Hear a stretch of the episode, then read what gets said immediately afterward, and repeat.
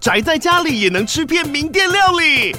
最懂吃的美食平台宅点心满周岁喽！二月二十六号至三月三十一号，周年庆消费满千折五十元，满两千折两百元，限量五十组超值组合包，原价二四九九元，特价二四零零元，搭配专区优惠再折两百元。鱼子烧麦、老爷叉烧、鲜肉汤包、墨西哥起司煎饼，揪朋友来家宅着吃更好吃。马上点击链接探访宅点心。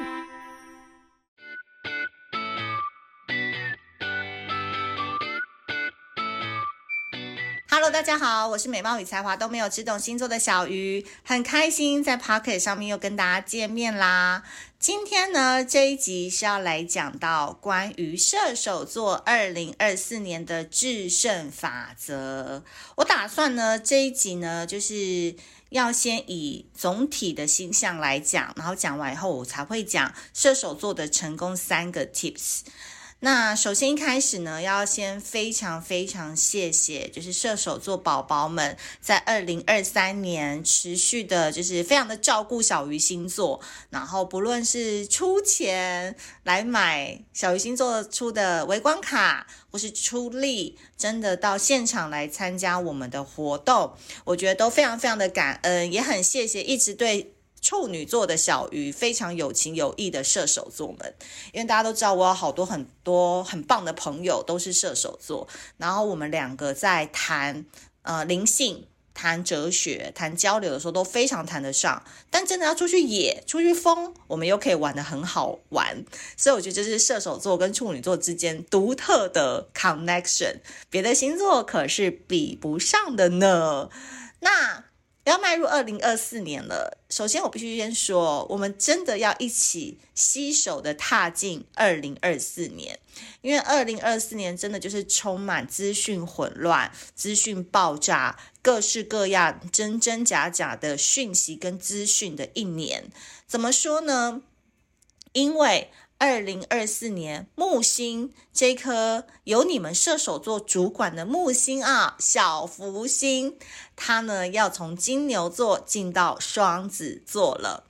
这是一个什么概念呢？我不晓得射手座的宝宝们在二零二三年哦，就是现在这个时序哦，有没有感觉到自己对生存议题会特别的焦虑？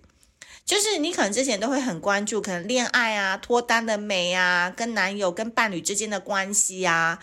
但是二零二三年，你会发现这种小情小爱的东西，他妈的根本不重要，好吗？重要的是，我现在的工作该怎么办？我现在带的人好累哦，我现在的事情怎么这么多？我要不要去跟老板谈加薪？就是这种关于金牛座所掌管的生存议题。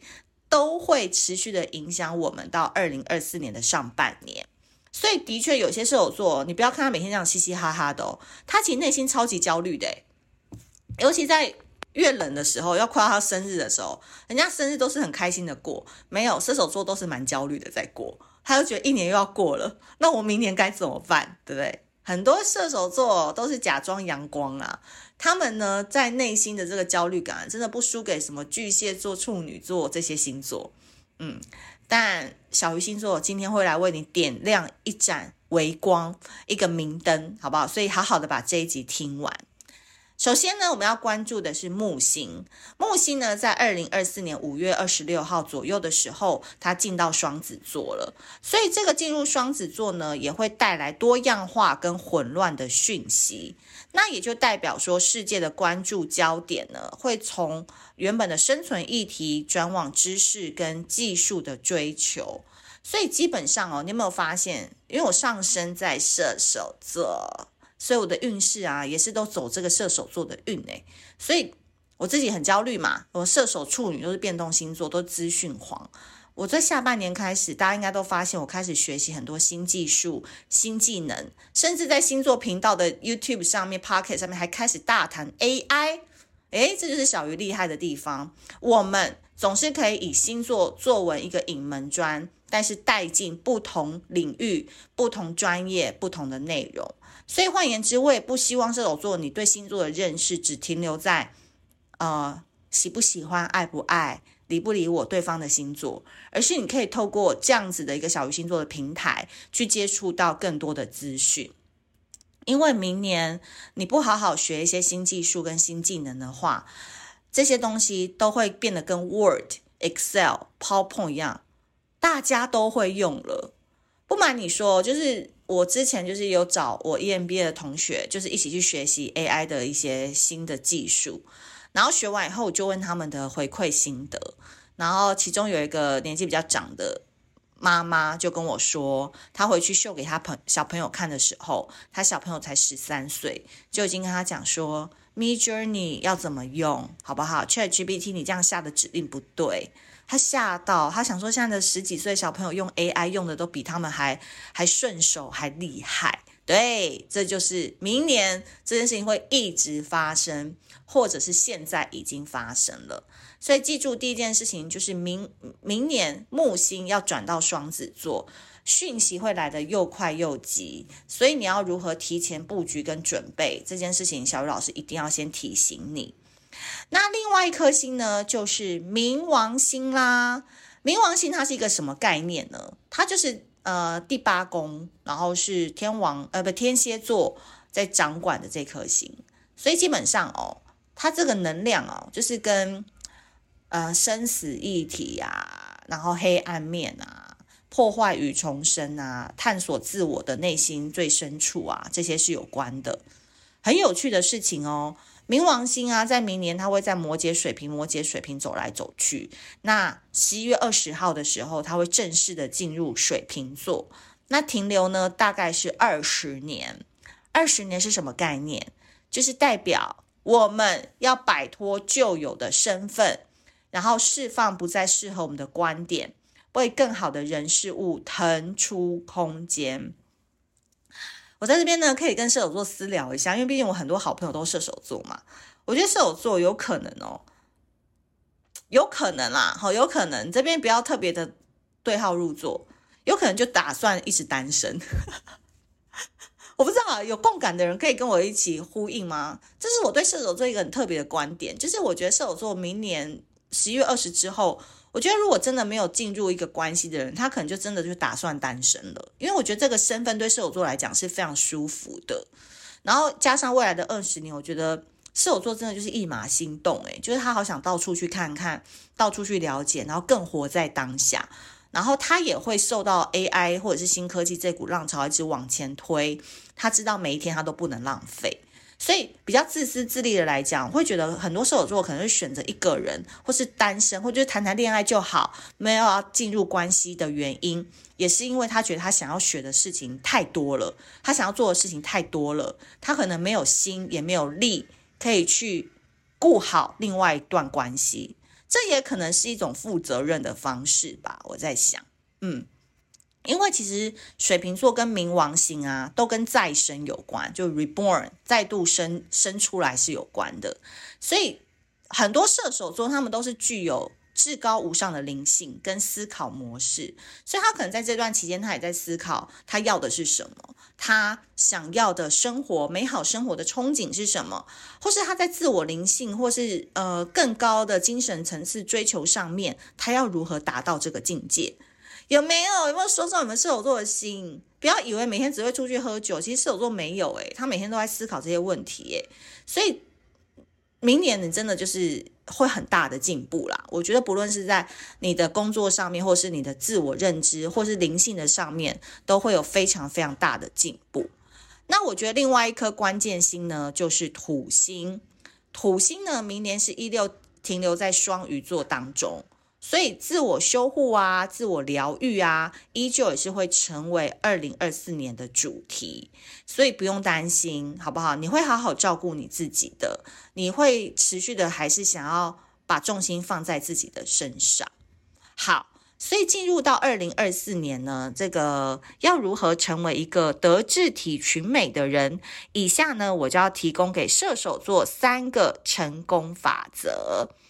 成功法则 Rule One，第一个，优先关注自己的情感合伙跟伴侣模式。二零二四年，射手座要着重耕耘人际关系，特别是跟他人的连结，感情将摆脱过往的模式跟阴霾，要积极寻找心仪的对象哦。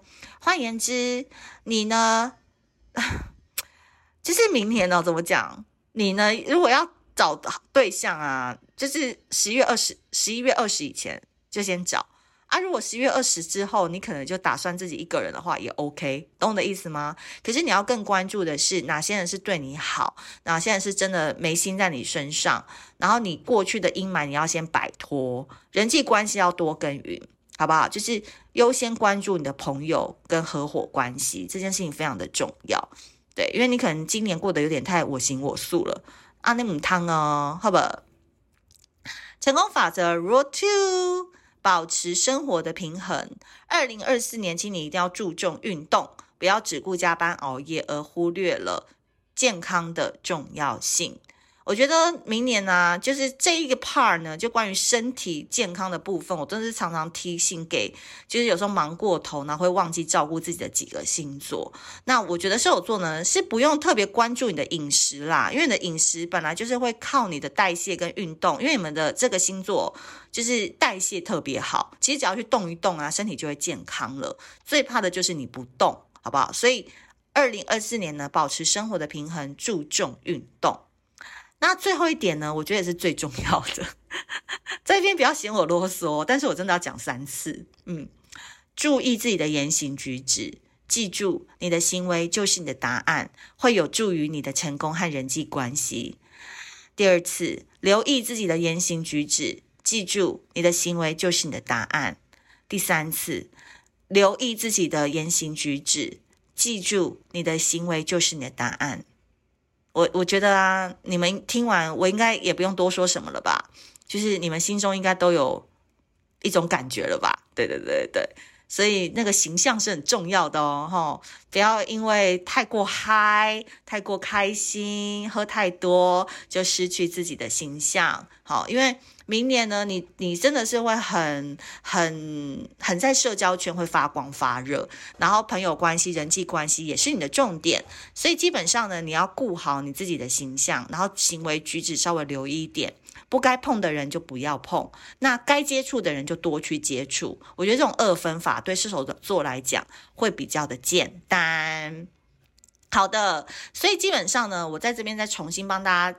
Repeat 一次这个三个 tips 哦，因为我们今年呢没有要出日历了，哈，没有要出，所以呢这三个 tips 呢建议你可以搭配微光卡抽卡来使用，那也希望你可以写下来啦，放在自己的办公桌啊，时时提醒自己，都还蛮不错的。第一个，优先关注情感、合伙跟伴侣关系，要好好的耕耘哦。第二个，保持生活的平衡，记得一定要运动。第三个，留意自己的言行举止，你的行为就是你的答案。那在这边呢，我觉得你的行为就是你的答案。所以，你当你去做一些很有趣或是很进修的事情，进修的事情，比如去念书，你去参加活动，你去提升自己，这种比较正面性的东西，记得一定要发现动，一定要发贴文，一定要让朋友圈看到。你的行为就是你的答案嘛。当你去做出一些好的行为的时候，你一定要秀出来，加强自己在别人当中的那个 image，加强自己的专业跟一种人设，懂吧？人设的形象。所以在这边呢，如果你十一月十八号在台中，或十一月十九号我们在台南，我们的恋爱讲堂。专门针对你的人际关系，或者是卡卡的生活，想要来一个画龙点睛的这个解方的话，都欢迎来报名。那报名资讯我会放在资讯栏。那同步呢，也推荐，如果你明年想好好布局你的事业、你的未来，而且你要跟着这个趋势，了解如何做才能用最快的方式达到自己想要的目的地的话，十二月九号。十二月九号就是你们生日的那个月，嗯，给自己送一份礼物吧。因为我们在那一天呢，会集合四位大神来一起举办一个创意应用学一日营。那基本上呢，这堂课是有点硬的哦，因为它是从早上十点到晚上六点，会有四位大神，就是一起来教你如何用创意打造自己从零到一的商机以及成功经营自己的人脉。那在 Podcast 上面我就不多打广告了啦。更多你想要了解的话，资讯栏点下去看。那如果你喜欢，也觉得刚好很符合你的需求的话，建议可以找朋友一起来报名参加，好不好？